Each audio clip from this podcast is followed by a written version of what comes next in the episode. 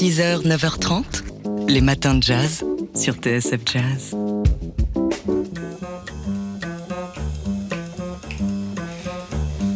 Et oui, c'est irrésistible, vous avez le droit de claquer des doigts, euh, Mathieu.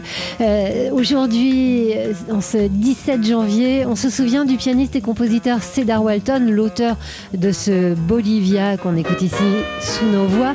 Euh, Cedar Walton qui aujourd'hui aurait 90 ans. Cedar Walton qui est un maître du hard bop notamment et qui si son nom est un peu moins connu que d'autres par les amateurs de jazz n'en est pas moins l'un des artisans majeurs. Il a participé au mythique Giant Steps de John Coltrane dès 1959. Pianiste de l'orchestre de J.J. Johnson, euh, du Benny Golson Art Farmer Jazz Tête. Il a été l'arrangeur des Jazz Messengers d'Art Blakey, composant pour Wayne Shorter ou encore Freddie Hubbard. Mais aussi accompagnateur de Bay Lincoln et pianiste maison du label Blue Note ou du label Prestige, euh, leader euh, lui-même. Enfin bref, ça, ça a été un musicien extrêmement prolixe, euh, majeur euh, dans l'histoire du jazz. Et pourtant, son nom n'est pas forcément associé dans l'esprit des amateurs de jazz aux fabuleuses compositions qu'il a signées. Selon Rémi Toulon, pianiste, qui lui rend hommage pendant un mois à partir d'aujourd'hui en publiant sur ses réseaux sociaux des compositions de Cedar Walton enregistrées dans différentes formations, si donc ce nom de Cedar Walton est un peu oublié aujourd'hui, c'est qu'il a toujours fait du sur-mesure pour les gens avec qui il a travaillé. Je pense que ça vient euh, paradoxalement de ses qualités, parce que c'était un accompagnateur incroyable, donc il est vite devenu indispensable pour plein de musiciens qui, se sont fait connaître à cette époque-là. Il était chez Blackie avec Wayne Shorter, Freddie Hubbard, qui sont tous les deux des, des grands solistes, des grands compositeurs aussi, qui sont associés avec Cedar Walton. Il a aussi eu l'art de, de leur écrire de la musique un peu sur mesure. Mode for Joe, qui a été écrit pour Joe Anderson, enfin Mosaïque, euh, euh, qui, a, qui, a, été joué par les Messengers. Enfin, tout un tas de compositions qu'on n'associe pas du tout avec Cedar Walton, parce qu'elles sont particulièrement bien écrites pour les gens à qui les avait écrites. Donc c'est peut-être pour ces raisons qu'il n'a pas été aussi connu. Et puis euh, voilà, c'était quelqu'un qui, je pense, mettait beaucoup l'accent sur le sur le fonctionnement du groupe, sur euh, comment euh, se relaient les au sein d'un trio, au sein d'un groupe. Euh, c'était peut-être moins quelqu'un qui cherchait à se mettre en avant en tant que soliste, malgré une, technique époustouflante. Ce qui est sûr, c'est que pour avoir parlé de Cedar Walton à un grand nombre de musiciens de jazz ces derniers mois, ça, ça déclenche un enthousiasme assez unanime. Donc, devant cet enthousiasme, euh, Rémi Toulon a choisi d'enregistrer euh, les compositions de Cedar Walton. Alors il aurait pu en faire un, un, album, tout bêtement, enfin comme ça se fait classiquement, les hommages. Il a préféré filmer ses prestations, donc enregistrer dans, de, depuis le piano solo jusqu'au sextet avec des musiciens issus de la scène jazz euh, parisienne et de les publier au compte-goutte. Un par jour, donc jusqu'au 30, euh, c'est ça? Non, non, 30, non, pendant 30, 30 jours, 30 donc jusqu'au 17 février jusqu'au 17 février euh, sur ses réseaux sociaux, YouTube, Facebook, Instagram, pour rendre hommage donc à Cedar Walton, pianiste et compositeur euh, qui aurait eu 90 ans aujourd'hui tout juste. Les matins de jazz. Et cette histoire, on se la fait raconter chaque mercredi matin par Dimitri Beck de Polka Magazine. Dimitri, aujourd'hui, vous avez choisi pour la sélection euh, Polka de la semaine une photo qui a été prise aux États-Unis lundi. Le contexte déjà alors. Si dehors il faisait froid lundi soir, un froid polaire dans l'Iowa, avec moins 30 degrés à l'extérieur, l'ambiance était chaude dans une salle de la ville de Des Moines.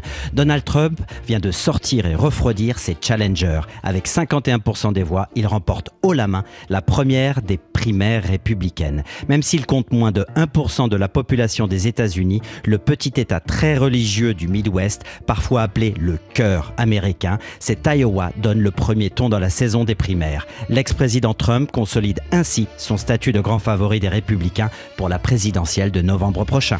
Et donc on peut venir féliciter la tête de liste. Et c'est ce qui nous amène à notre image de la semaine, Laure. Sur le podium, le décorum est impeccable. En arrière-plan, une rangée de drapeaux américains parfaitement alignés devant des supporters tout sourire. À son pupitre, Trump pavoise, satisfait. Soudain, sur la photo prise par Pablo Martinez Monsiváis pour de presse, un partisan vient lui serrer la main. Rien d'exceptionnel, si ce n'est que l'homme à la casquette rouge Make America Great Again porte une veste avec un imprimé façon mur de briques. Une veste qui casse la baraque, si je puis dire, Laure. Faut-il y voir une excentricité vestimentaire? Pas si sûr. Un symbole plutôt. Rappelez-vous, la construction d'un beau et grand mur, comme Trump le fantasmait lui-même, le long de la frontière entre les États-Unis et le Mexique, était une de ses mesures phares pour lutter contre l'immigration illégale. Un mur, que dis-je, une muraille infranchissable sur des milliers de kilomètres, c'était l'obsession de l'ère Trump. En 2024, son programme de campagne va bien plus loin.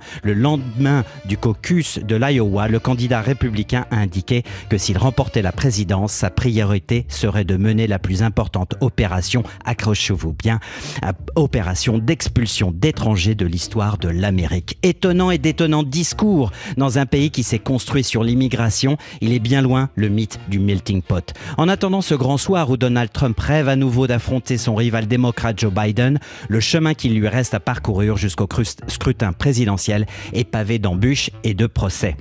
Le milliardaire devait être convoqué à plusieurs reprises devant la justice pour association de malfaiteurs, corruption, conspiration et mise en danger de la défense nationale. La Cour suprême de justice américaine doit aussi se prononcer sur l'éligibilité de Donald Trump en raison de son implication dans l'assaut du Capitole en janvier 2021. Même s'il y a peu de chances qu'il soit un jour enfermé entre les quatre murs d'une prison, une question demeure, un ancien président accusé d'insurrection peut-il se représenter? Avec le fantasque et redoutable Trump, tout est possible. La suite au prochain épisode. Une chronique de Dimitri Beck à réécouter sur le site de Polka Magazine. Polka. Chaque photo a son histoire. C'est le moment de retrouver Dimitri Beck de Polka Magazine. Dimitri, on fait un petit tour de France des expos photos à ne pas rater en ce moment.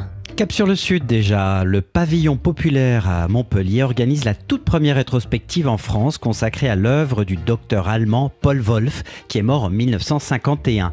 Le commissaire de l'exposition Gilles Morat a rassemblé plus de 140 clichés essentiellement produits durant la première moitié du XXe siècle. Ce photographe né à Mulhouse dans l'Alsace prussienne de 1887 a pris ses premiers clichés à l'âge de 12 ans. Et il y a une citation que j'aime bien de lui, on a fréquemment voulu me mettre des bâtons dans les roues, mais rien n'y fit je devais faire de la photographie. Alors dans cette exposition du docteur Wolf l'homme Leica, eh bien on y retrouve une, vraiment une œuvre protéiforme d'un archiviste de son temps qui capta tout autant les mutations urbaines et technologiques que les mœurs de l'Allemagne de l'entre-deux-guerres. Et maintenant, embarquons pour la Bretagne avec le festival Photo Brest Plus d'Images. Le festival brestois revient avec une douzième édition qui se penche sur les 15-25 ans en partant de la catégorisation de l'INSEE qui considère que cette tranche d'âge définit la jeunesse. Les organisateurs ont imaginé une quinzaine d'expositions pour offrir un panorama photographique sur cette thématique. Et voilà. Alors que la jeunesse, c'est nous. Et bien sûr, et on est au micro ce matin. Euh, et, on termine par une exposition parisienne, c'est ça Exactement, Laure, qui démarre aujourd'hui. Héroïne 17 d'Anaïs Oudard.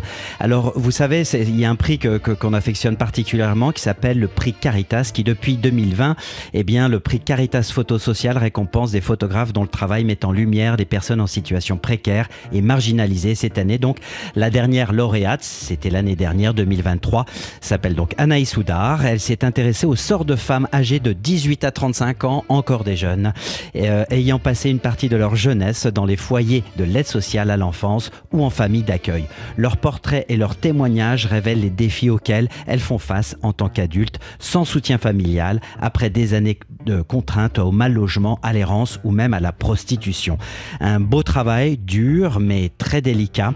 Euh, une très belle série donc intitulée Héroïne 17 euh, à découvrir à partir d'aujourd'hui.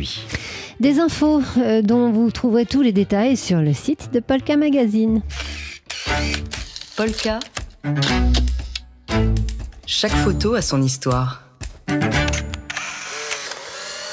Aujourd'hui débute à la Grande Halle de la Villette à Paris le 120e Salon d'automne. Un salon créé par des artistes et pour des artistes et qui continue d'être organisé d'ailleurs euh, dans cette idée-là et dans cette philosophie-là. Un salon pluridisciplinaire aussi, et ce depuis sa création en 1903. Un salon qui a exposé dès ses origines des artistes non académiques, euh, des gens qui sont ensuite entrés dans l'histoire de l'art et qui y sont toujours, qui y brillent.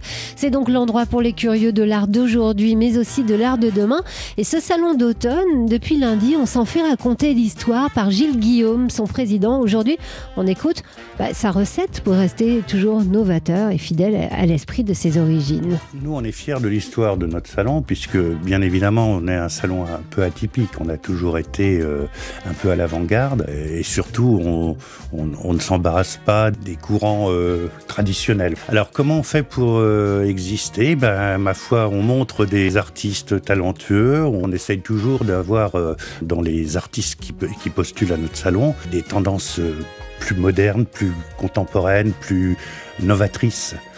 Alors euh, ça, c'est tout, le travail du jury, c'est d'aller chercher les, meilleurs dans, les, artistes d'aujourd'hui, qui sont euh, pas forcément célèbres, mais qui seront peut-être les artistes célèbres de demain. Alors évidemment, il y a des centaines d'œuvres accrochées au CIMES, mais il y a aussi un hommage bah, à un de ces noms qui a été exposé, qui est ensuite entré dans l'histoire de l'art, le sculpteur magnifique et animalier François Pompon. Je suis complètement amoureuse de son ours polaire. J'en ai un tout petit chez moi. Euh, il y a aussi plein de choses qui se passent, hein, des rencontres, euh, des conférences, des concerts, un défilé de mode aussi, puisque la mode fait partie des arts célébrés par le salon et il y a même la soirée anniversaire pour le 120e anniversaire avec le Hot Swing Orchestra de Michel Cabu. Ce sera vendredi soir à l'usine Notre Part. Le salon d'automne qui commence donc aujourd'hui, c'est à la Grande Halle de la Villette à Paris et c'est jusqu'à dimanche inclus. Les matins de jazz.